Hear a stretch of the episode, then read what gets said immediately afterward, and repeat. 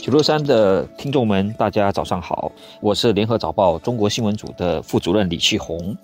各位听众早上好，我是联合早报的永红。今天我们要讨论的一个新闻事件呢，就是最近闹得沸沸扬扬的关于海峡两岸的官员在斐济啊发生打斗的事件。比较罕见的地方是在于说，中国大陆跟台湾的官方的代表啊，在一九九零年恢复接触以来，那还是第一次在另外一个国家啊发生，不仅仅只是言语上摩擦冲突，甚至是还有发展到一个肢体上的一个冲突。事情的来龙去脉是这样的：台湾的中央社在本月十九号援引新西兰的一家独立媒体哦，叫做《亚太报告》（Asia Pacific Report） 的一个报道说，在十月八号的晚上啊，台北驻斐济商务办事处哈，在这个斐济的首都啊苏瓦的一家酒店呢，举办装饰国庆酒会啊。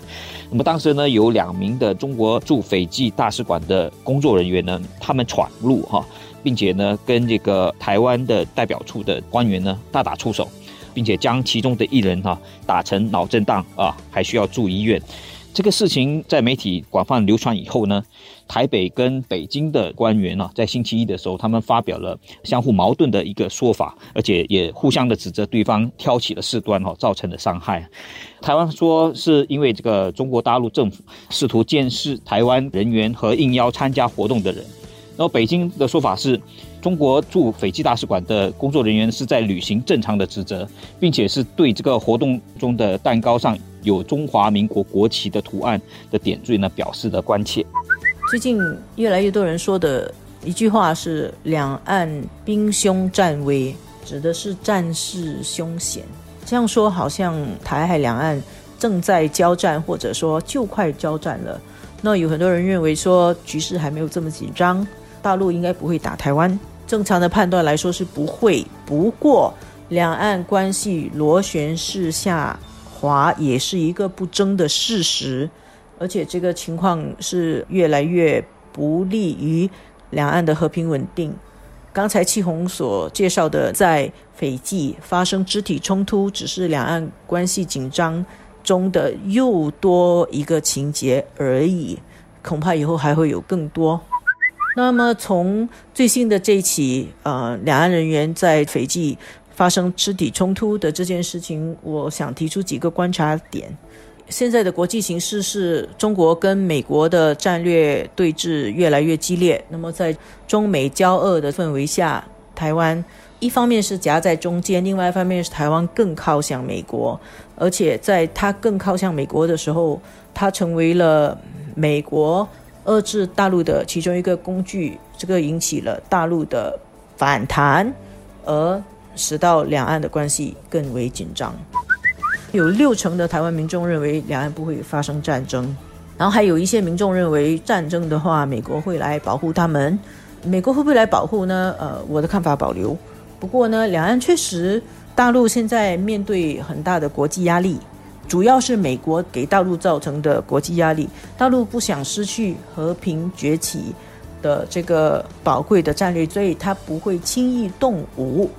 这一点我基本上同意。但是我觉得看这个形势，我们要注意到，虽然不会动武，但是大陆有很多的手法可以让台湾感觉到不舒服，感觉到难受，感觉受到损失的，有这种心理战、外交战。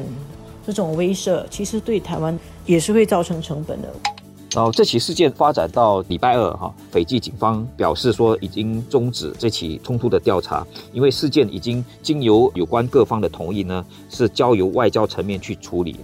在声明中，斐济警方提及呢，他们只收到中国大使馆官员的一个申诉了，但是没有提及这个台湾方面的不满。我们知道这个南太平洋的岛国哈，斐济呢，它其实不大。那么人口也只有大概八十多万人口啊，那么它最主要的经济呢，还是靠渔业为主啊。斐济自一九七五年以来哈，就跟中华人民共和国建有正式的外交关系。不过台湾呢，在斐济的首都啊苏瓦啊设有一个商务的办事处。那么他们近年来一直通过教育和农业方面的投资来提升台湾的形象。那么这当然在北京看起来呢是一种政治上的威胁啊。那么斐济政府呢在这起事件上呢是否能够做到真正的公正、中立、客观，对事件的来龙去脉给予一个交代呢？还是说会在外部的压力底下呢，让这起事件最后呢，还是沦为一场政治的罗生门？在十一月美国总统选举选后，如果白宫换主人的话，两岸可能还会有一段更加颠簸的时期。如果白宫换主人，美国换了一个新总统，那么现在的特朗普。他还没有交棒之前，他会不会在大陆的问题上，在两岸的问题上，再有一些更激进的一些行动，然后使到这个台美关系跟两岸关系又有剧烈的变化？我们真的要非常密切、小心的、警惕的留意观察。